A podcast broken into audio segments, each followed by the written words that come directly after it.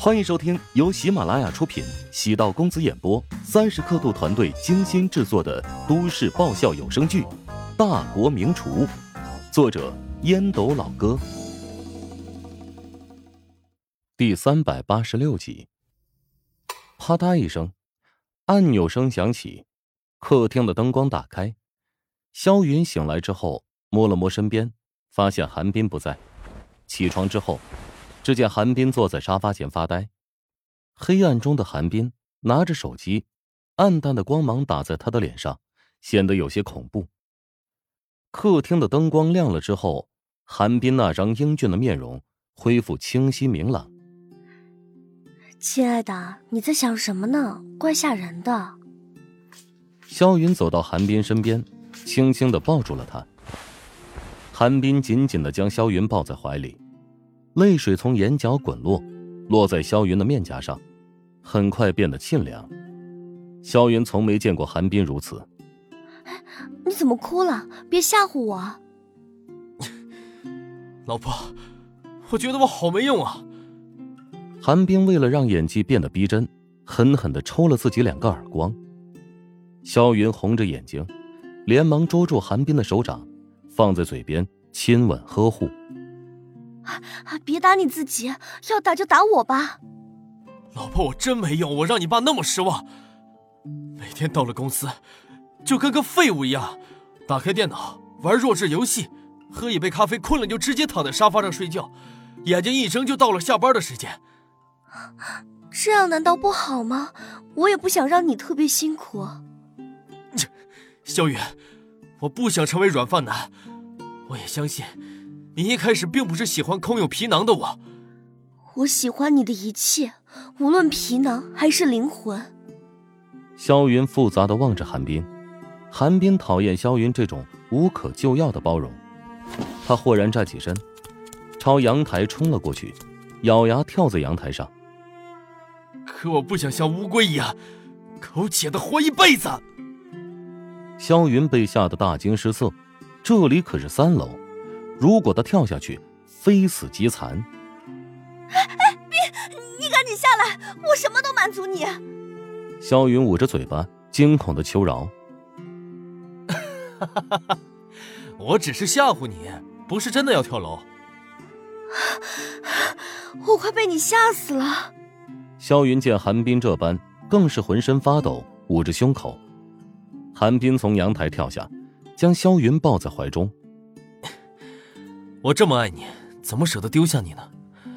我觉得憋屈，也是因为在你父亲的庇护下，虽然过得很好，但你父亲始终看不起我。我想辞职，明天我去几家医院投投简历，相信以我之前的业务能力，想当一个知名的外科大夫没什么问题。萧云手指堵住韩冰的嘴唇，他终于明白韩冰的意思，不想再在济仁集团工作，换做自己。肯定也不乐意。现在的职位就是一个空架子，父亲对他彻底失望，也不可能再给他实际权利。萧云提议道：“老公，要不你创业吧？我手里还有点钱，你想投资什么？”韩冰见萧云终于上钩，佯作皱眉，犹豫不决。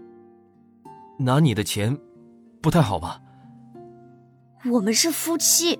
我的钱不就是你的？对了，我有一个门路，我认识几个韩国医生，他们可以将一些药品代理给我们销售。医药销售公司吗？此创业方案有可执行性。他在医药体系的资源还在，也知道其中的规则。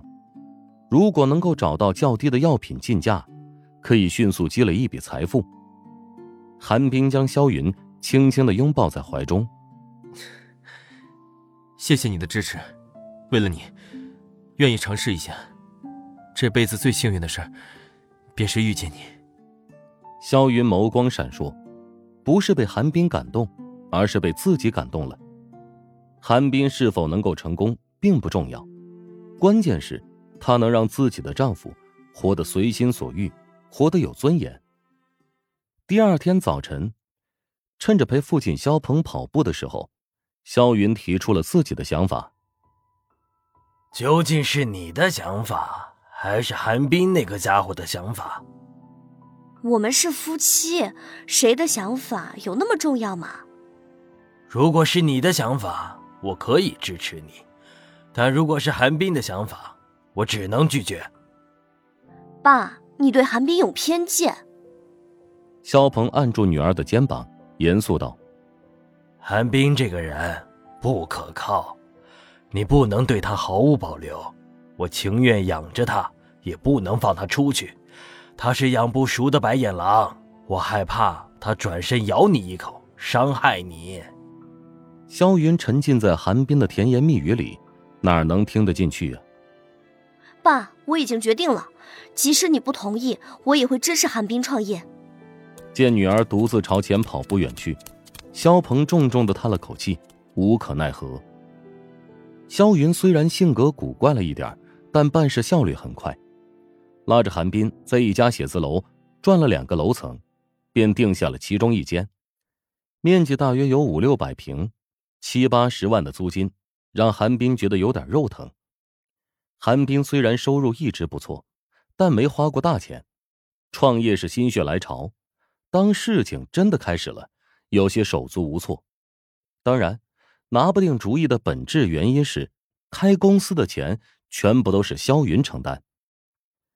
写字楼距离琼金市中心只有四五公里，这栋楼大部分公司都与医药有关，将公司设在这里，可以形成良好的产业集聚，招人会更加便捷，偶尔或许还可以捞到意外的订单，比如一家公司同时需要岛国药和韩国药，他们仅有岛国药的代理权，知道写字楼里有一家经营韩国药的企业。自然会窜门取货，同理，以后想要找其他货源，也能拿到一个很不错的进货价格。随着市场逐步成熟，很多行业已经不怕竞争对手，相反，他们会联合起来垄断市场，先将流量全部吸引到一处，如何分割蛋糕，再各显神通。肖云压低声音说：“我看中了这家公司的装修。”如果重新装修，起码要一百多万。现在的装修风格稍微改一下，差不多十多万就可以改的不错了。是我不会算账。哼，你放心吧，你主外，我主内，夫妻同心，其利断金。韩冰将萧云揽到怀中，亲吻她的面颊，少有这么真诚。得妻如此，夫复何求？萧云感受到韩冰的真心。他的私房钱差不多有一千多万，全部压在这家公司的初步搭建上，能换来韩冰的一句话，突然觉得很满足。我已经联系过韩国几家医药和医疗器材公司，他们愿意将代理权交给我们，我们只需要等办公室改造好，再拉一个团队，便可以动工了。韩冰对企业经营一窍不通，搭建团队是不是很麻烦？也不麻烦，到相似公司去挖人就好了。交给猎头公司，不出一个月，保证给你找到合适的人选。肖云在济人集团看似无所事事，但他其实很有经商头脑。韩冰发现对妻子越来越摸不透了。那你把所有事情都处理好了，我需要做什么呢？韩冰担心自己变成傀儡，肖云很快反应过来。我这不是帮你搭一个公司架构吗？销售团队全部由你来面试，架构搭建好也由你来制定战略规划。我还是会去济人集团工作。没想到计划如此顺利就办成了，韩冰内心充满了枯燥、乏味和空虚。人便是这么的贱，若是太曲折，会畏惧不前，总想着有终南捷径；若是太顺利，会觉得没有意思。韩冰现在就像是有了个外挂，不用打小怪攒装备，直接就是满级号了。